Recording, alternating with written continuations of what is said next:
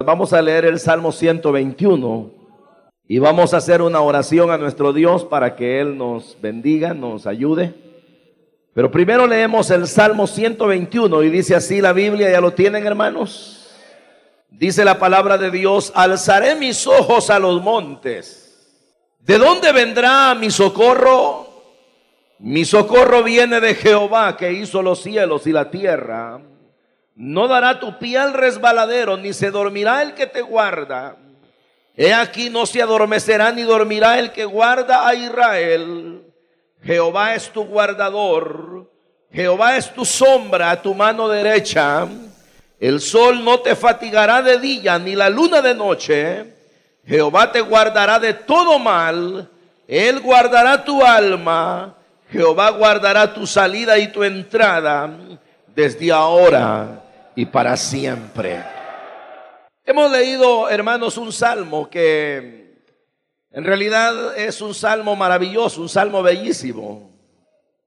Y, es un salmo que nos habla de una manera muy directa acerca de esa protección que el Señor le da a los suyos.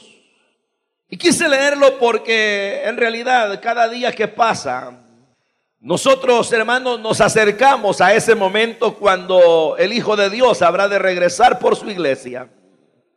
El tiempo va avanzando, las circunstancias cada día se van sumando ante la realidad de que el Hijo de Dios vuelve pronto. Y es entonces cuando nosotros como peregrinos en esta tierra debemos afirmar nuestra vida para que caminemos de una manera solvente y eficaz. Y de esa forma podamos nosotros llegar a ese momento glorioso cuando nos encontremos con el Señor. La palabra de Dios cuando habla acerca de la obra que Dios hace en la vida de las personas, en aquellos que creen en Él, la Biblia dice de que el Señor, dice el apóstol Pablo, que ha comenzado una obra en nosotros, sin duda Él habrá de perfeccionar hasta el día final. Y una de las cosas que el escritor sagrado decía es que Él tenía la confianza y la seguridad de poder hacer en la vida cualquier cosa, porque Él decía, yo sé a quien he creído y sé que es poderoso para guardar mi vida en depósito hasta aquel día. Y, y, esto es una realidad de que, hermanos, Dios ha comenzado una obra en las personas que le han recibido como su Salvador y Señor. Y una cosa más es real que el Señor habrá de protegernos hasta el día final. Este salmo es precisamente una clara alusión a esta realidad. Pero no solamente por aquello de que, hermanos, uno pueda imaginar, ¿verdad? Porque uno puede ser una persona que se entregue al Señor, que le pida perdón, que reciba su gracia. E imaginariamente uno puede estar como soñando, pensando, voy a llegar al final sin tener elementos que a uno le den de verdad plenas convicciones de que en realidad Dios lo va a guardar hasta el día final. Y este salmo, como le digo, es una clara muestra de que en realidad hay elementos, hay verdades que nosotros podemos tomar muy en cuenta para que así tengamos la seguridad que en el camino no pereceremos, sino que llegaremos a feliz término. La pregunta que hace el salmista en primer lugar es, alzaré mis ojos a los montes, dice él afirmando, porque dice, ¿de dónde vendrá mi socorro? Cuando él dice, alzaré mis ojos a los montes, todos aquellos que comentan de estos, de estos pasajes señalan de que la idea de llegar a los montes o ver los montes de parte del salmista era como fijar una meta. Los montes para él era aquel lugar donde podía refugiarse. Y los montes para él era prácticamente un fin a donde llegar.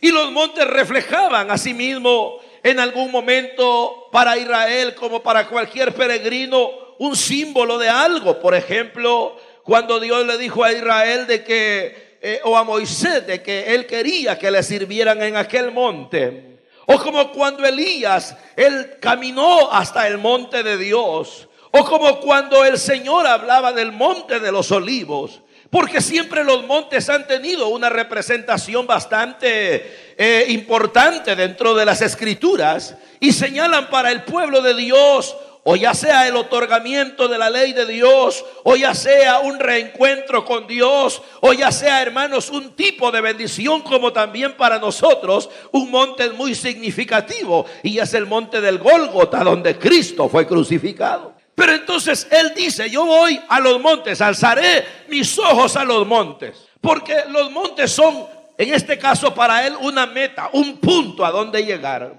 De la misma manera para nosotros, la meta nuestra es llegar a la patria celestial.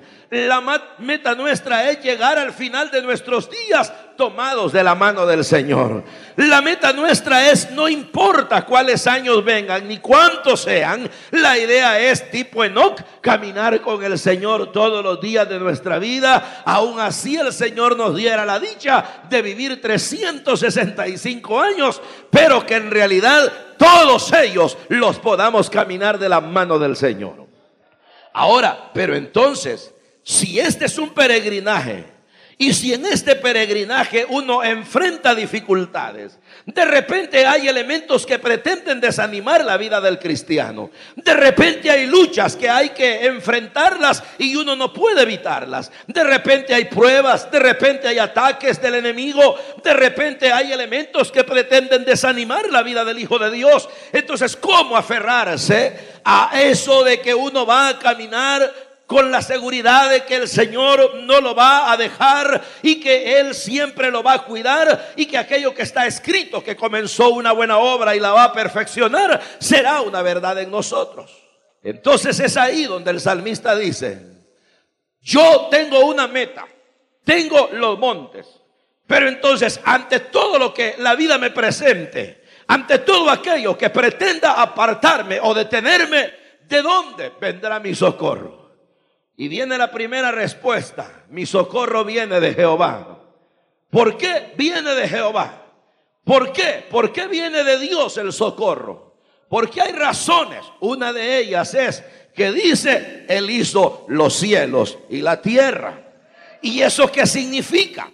Si el socorro del peregrino viene de Dios, si el socorro del hombre que cree en Dios viene de Dios mismo, si el socorro para la mujer que ha depositado su fe en el Señor viene de Dios o de la familia o de una nación, ¿por qué, verdad? ¿Por qué el socorro debe venir directamente de Dios y no de otra persona? ¿O por qué no de otro lugar? ¿O por qué no esperarlo de otro sitio? Sino de Jehová. Ah, porque una razón primera es que el Señor es el creador del cielo y de la tierra y eso implica que dentro de la esfera de su gobierno nada va a acontecer que Él no conozca porque todo está dentro de su gobierno, dentro de su territorio. Y Él al mostrarnos la Biblia que ha creado los cielos y la tierra, tan espectaculares que son, tan maravillosos que son, inclusive los cielos insondables, la tierra, aún por pequeña que parezca, no ha sido terminada de conocer por los hombres,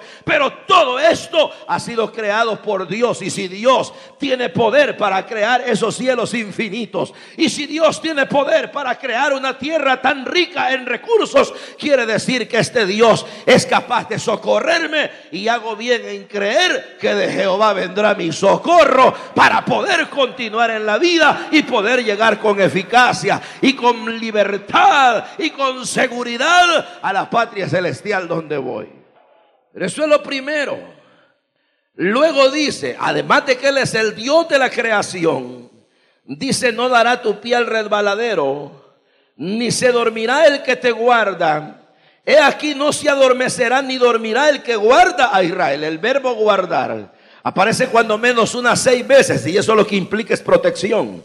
Pero aparte de que hay una razón poderosa para saber de que de Jehová viene el socorro nuestro, porque Él es el creador de todo lo que hay. Además de eso, saben que Dios es Dios de la historia, hermanos. Cuando dice, no dará tu pie al resbaladero, ni se dormirá el que te guarda He aquí no se adormecerá el que guarda a Israel. El salmista está haciendo una visualización del pasado. Está trayendo a la memoria todo lo que Dios ha hecho y cualquiera de nosotros, creo yo, podría pararse en este preciso momento y echarle un vistazo a su pasado. ¿Y quién podrá decir, Dios, a mí jamás me ha sacado de algo? Al contrario, todos podríamos decir, si estoy de pie, si estoy vivo, si tengo lo que tengo, si respiro como respiro, es porque la gracia del Señor ha sido conmigo hasta este día. El Señor me ha guardado paso a paso, Él me ha ayudado momento a momento.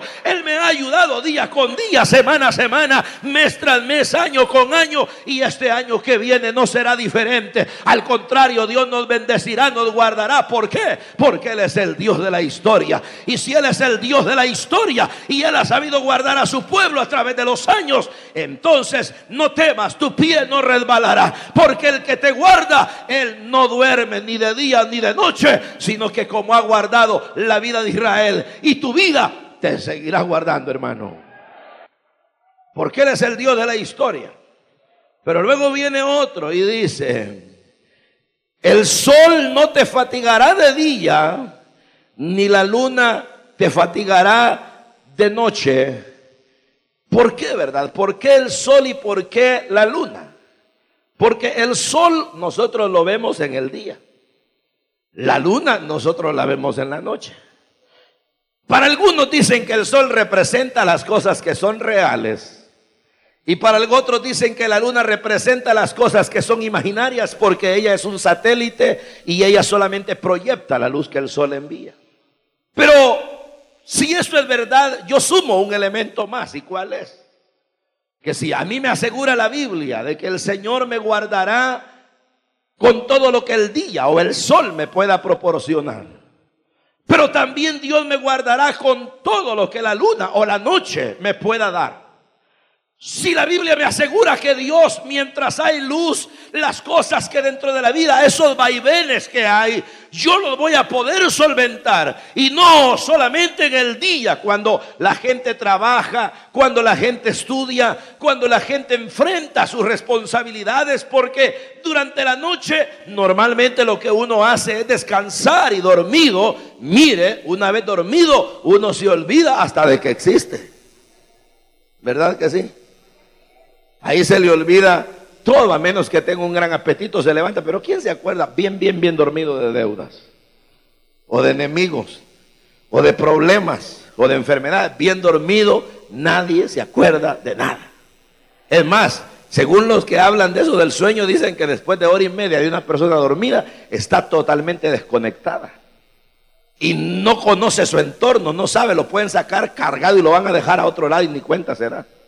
Peor si tiene un sueño, pesado, profundo, pero, pero ¿qué quiere decir eso? Si Dios en las cosas que el día, cuando estoy despierto, me va a presentar, o las cosas que durante la noche me van a ocurrir, que puedan venir, no importa, la Biblia me asegura que Dios, que es el creador de todo, y que Dios, que es el Dios de la historia, también es el Dios de los tiempos. Y Él puede guardarme tanto en el día como en la noche. Él me puede guardar y sacar adelante de lo que me ocurre cuando estoy activo como cuando estoy inactivo. Cuando estoy trabajando como cuando estoy descansando. Cuando estoy consciente de lo que estoy haciendo. Cuando probablemente es mi subconsciente el que está allí sencillamente mandando una información. Pero el punto es que ya sea de día, ya sea un año, ya sea dos años, ya sea durante todos los días de mi vida o durante todas las noches de mi vida, la palabra nos asegura que el Señor nos guardará, nos ayudará, porque Él es el dueño de los tiempos.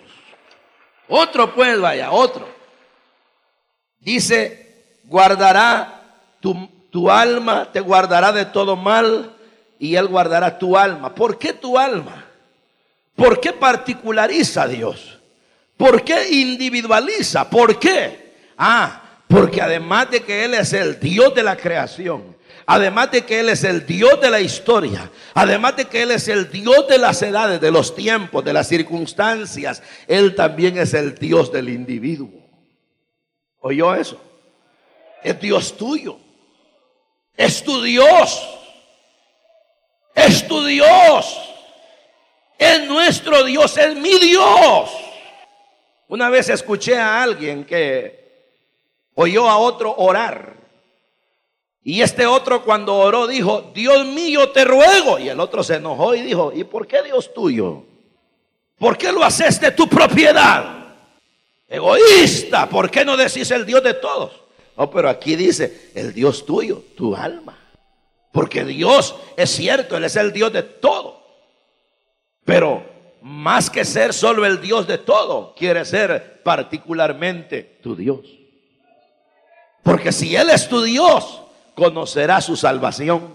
Si Él es tu Dios, conocerás cómo trata a cada quien. Yo no sé cómo los trata Dios a ustedes, de verdad que no lo sé. Pero sí les puedo decir cómo me trata a mí. A ustedes no sé, no sé, no sé. Me imagino que los trata bien porque Él es bueno. Pero si ustedes me preguntan, ¿y, qué referencia yo les puedo dar de cómo Dios trata a las personas? Yo les puedo hablar particularmente de mi vida. Y yo les puedo decir cómo me trata Él a mí y cómo me trata de día y cómo me trata de noche. Y cómo me trata en una circunstancia y cómo me trata en otra. ¿Por qué? Porque Él, Él quiere y debe ser el Dios de cada quien. Por eso es que uno debe asegurarse de que la salvación es un aspecto personal. Y si la familia de uno no quiere nada con Dios, que no quieran ellos, pero yo sí. O si la mujer no quiere nada, el marido entréguese. O si el marido no quiere nada, no por eso se pierda la mujer, entréguese usted, aunque él no quiera nada. O si los padres dicen, nosotros no queremos nada del Evangelio, pero hay uno de los hijos que Dios ha tocado, entréguese, porque la relación con Dios es una relación del individuo con su Dios. Y eso crea, como dije antes de leer la Biblia, convicciones. Y pueden, hermanos, muchos dejar de seguir al Señor, pero el que tiene una relación personal es tipo aquel ex ciego del capítulo 9 de San Juan, que le decían, tú eras el ciego, ¿cómo te sanó? Y él decía, miren, ¿cómo lo hizo? Yo no sé. Si es pecador, yo no lo sé. Lo que yo sí sé, decía él, es que yo era ciego y ahora veo. ¿Y quién le podía negar eso? ¿Ah? ¿Y quién le podía a él negar que Cristo lo había sanado de su ceguera? Igual, ¿verdad? A mí, ¿quién me puede negar que Cristo cambió mi vida? ¿Quién me puede negar que me sacó de malos caminos donde yo estaba? ¿Quién me puede negar que Él me ha protegido por años? Incluso quieren que les diga un secreto. Se lo voy a contar. Ha destruido mis enemigos. ¿Es verdad eso? Y yo sin hacer nada, solo orar, nada más. Bueno, eso es algo, ¿no? Pero a lo que yo voy es que Él pelea por cada uno de sus hijos.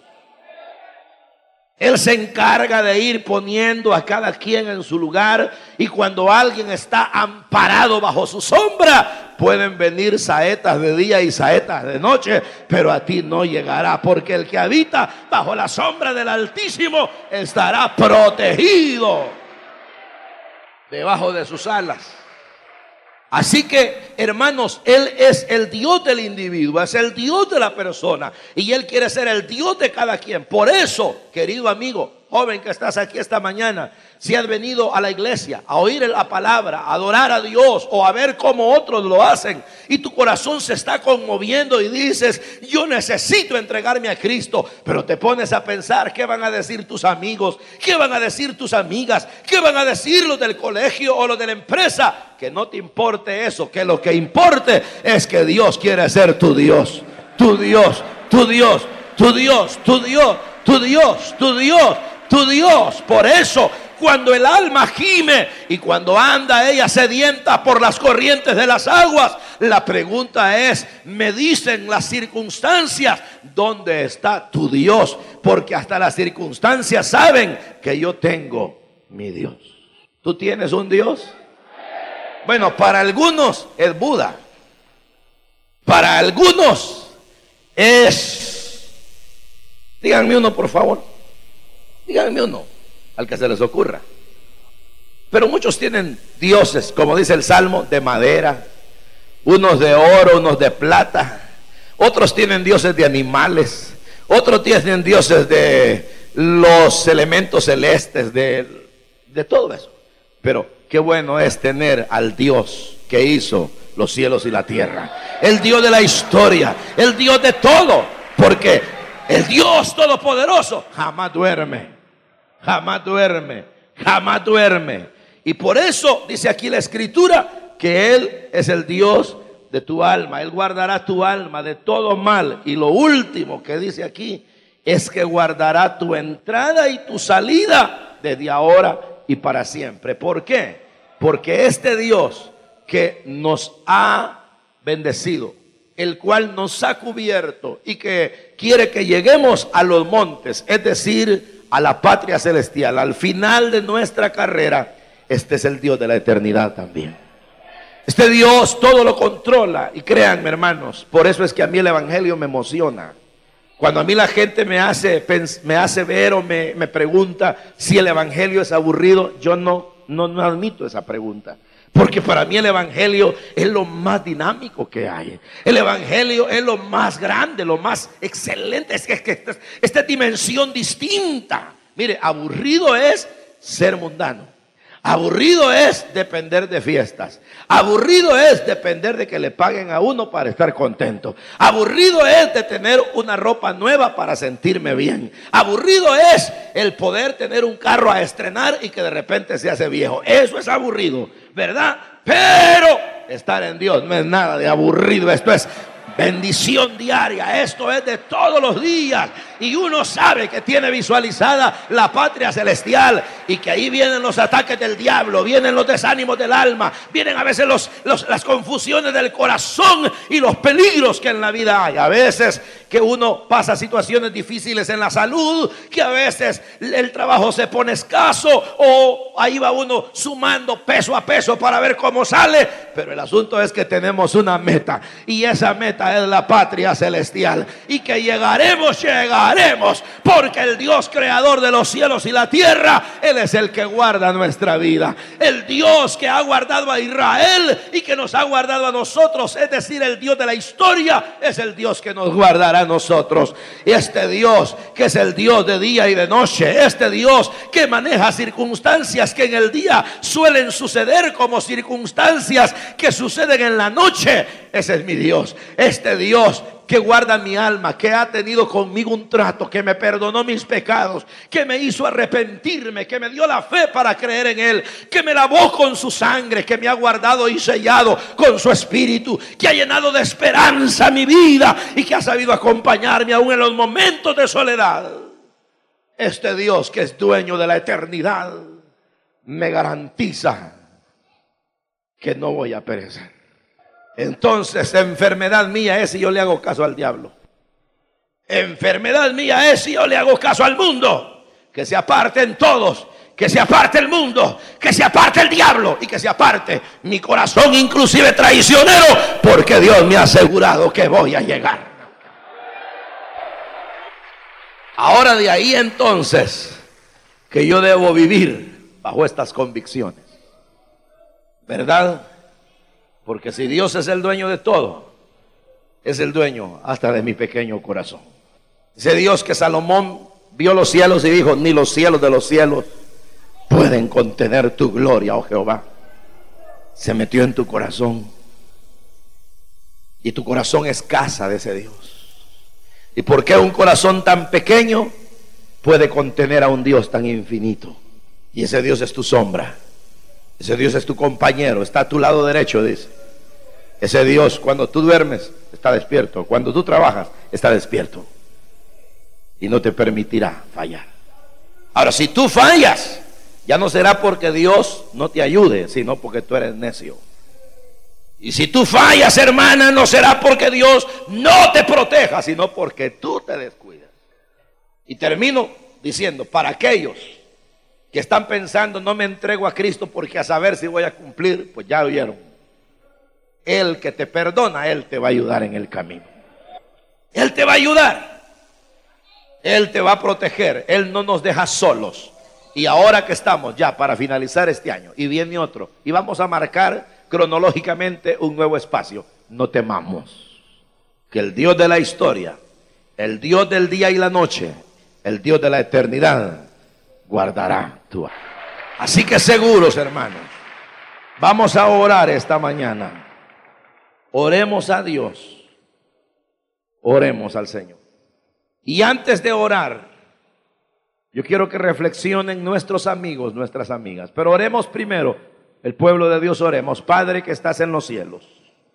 Señor, gracias te damos porque esta mañana tú nos has recordado, Señor, cómo tú nos proteges. Y que estando bajo tu sombra, bajo tu guianza, no nos acontecerá ningún mal. Gracias por recordarnos Señor, que ante la pregunta de dónde vendrá mi socorro en la vida, podemos contestar con seguridad, mi socorro viene de Jehová, porque Jehová hizo los cielos y la tierra, porque Jehová es el Dios de la historia, porque Jehová nos guarda cada momento de día y de noche, porque Él no permitirá que nuestra alma sea dañada, porque nos guardará para siempre. Gracias Padre por tu pueblo.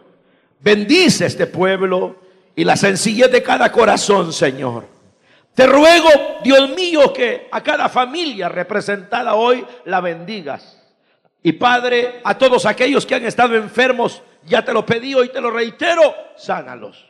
A los que han estado sin empleo, provéeles y que pronto estén laborando. Los que van a ir a estudiar este nuevo año, Señor, bendícelos y haz que sean estudiantes de primer nivel.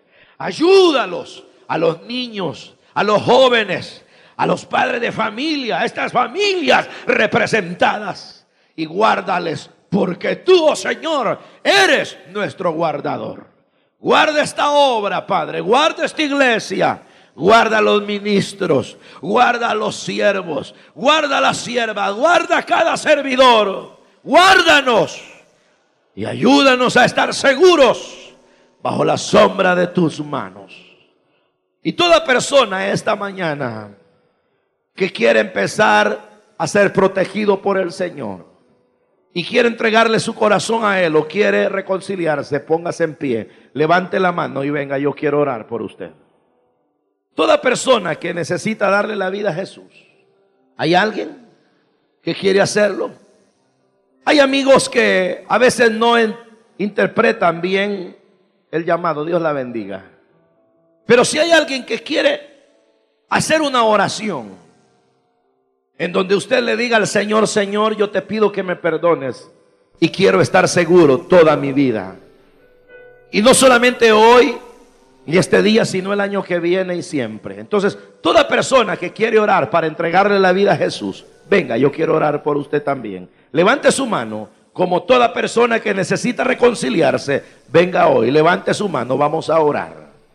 Dios lo bendiga, hermano. Dios bendiga a estas personas que han pasado. Dios le bendiga también a usted. Todo el que quiere orar aquí y pedirle perdón al Señor por los pecados que ha cometido o quiere reconciliarse, venga. Toda persona que nunca le ha dado la vida al Señor, pero hoy quiere decirle, Señor, antes que el año termine, te entrego mi corazón. Hasta este día, mi vida, yo la he manejado y ha sido difícil verdaderamente. Pero ahora te doy mi corazón. ¿Hay alguien más que quiere entregarle la vida a Cristo? Hágalo con toda libertad. O si hay alguien que quiere reconciliarse, levante su mano. Es el último llamado que voy a hacer. Pero si hay alguien más, venga. ¿Hay alguien más que quiere venir ahora a Cristo? Dios lo bendiga. Dios te bendiga, hijo. ¿Hay alguien más? Vamos a orar. Yo estoy esperando por ustedes. Dios lo bendiga. Pero más que yo, quien está esperando por usted es Dios. Dios quiere bendecirte, mi amigo. Amiga, Dios quiere cambiar toda tu vida. Quiere ayudarte. Pero necesitas entregarle el corazón. ¿Hay alguien más esta mañana que necesita venir al Señor y darle su vida por primera vez? Levante su mano, vamos a orar. O toda persona que necesita reconciliarse Vamos a hacer una oración. Vamos a orar por las personas que están al frente. Y yo quiero pedir algo. Todas las personas que están en sus sillas y que nunca le han entregado la vida a Cristo o quieren reconciliarse, oren conmigo. Oren, oremos así, Padre que estás en los cielos. Señor, esta mañana te damos las gracias porque tú nos has hablado a nuestro corazón y nos invitas a estar cerca de ti. Señor, perdona mis pecados, limpia mi corazón, hazme una nueva criatura. Reconozco que tú moriste por mí en la cruz del Calvario y ahora yo te entrego mi corazón. Y los que se están reconciliando, díganle, Señor, yo reconozco que he pecado. Dame una nueva oportunidad y ayúdame a caminar seguro debajo de tu sombra. En el nombre de Jesús. Amén. Yo quiero preguntar esta mañana, todas las personas que no pasaron al frente y que todavía no le habían entregado la vida a Cristo o no se habían reconciliado, pero que hicieron esa oración, levanten la mano.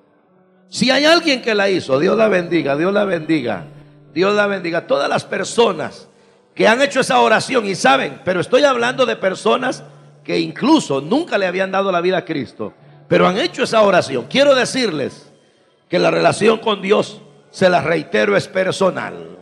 Y si usted hizo esa oración y le ha pedido perdón al Señor y quiere que Él cambie su vida, entonces venga, queremos orar por usted, no se preocupe, solo queremos terminar de orar por usted para que Dios le bendiga. Dependamos de Dios. Dios les bendiga a todos los que están pasando. Dios le bendiga, Dios le bendiga, hermano. Alguien más que hizo esa oración y es consciente que la hizo. Dios te oyó. Dios conoce tu corazón. Mejor te digo, es bueno, queremos orar por ti y es bueno tener tu nombre. Aleluya. Oremos por estas vidas, Padre, gracias por este milagro que tú estás operando, Señor, restaurando el nuevo nacimiento en cada vida en el nombre de Jesús. Perdónanos, límpialos. Ahora son hijos tuyos, oh Dios. La iglesia, ¿por qué no se pone de pie ahí donde está? Póngase de pie, iglesia. Oh, aleluya.